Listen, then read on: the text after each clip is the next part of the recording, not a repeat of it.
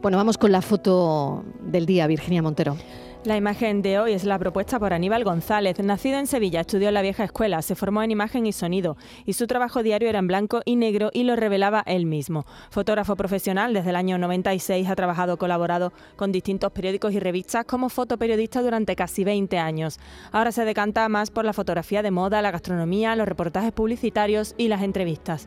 Le apasiona, le apasiona la fotografía de arquitectura e interiorismo y nunca le dice que no a un reportaje social como bodas o eventos ya que son los que le sacan de su rutina. Todavía conserva su primera cámara, una Minolta del año 75, que aún funciona a pesar de tener más años que él. Y ya saben nuestros oyentes que pueden ver la foto del día en nuestras redes sociales, en Facebook, La Tarde con Mariló Maldonado y en Twitter, arroba La Tarde Mariló.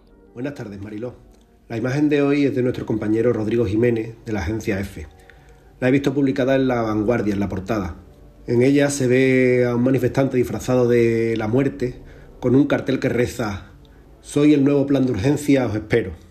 La verdad que la imagen es bastante cómica para llamar la atención sobre un problema no tan simpático.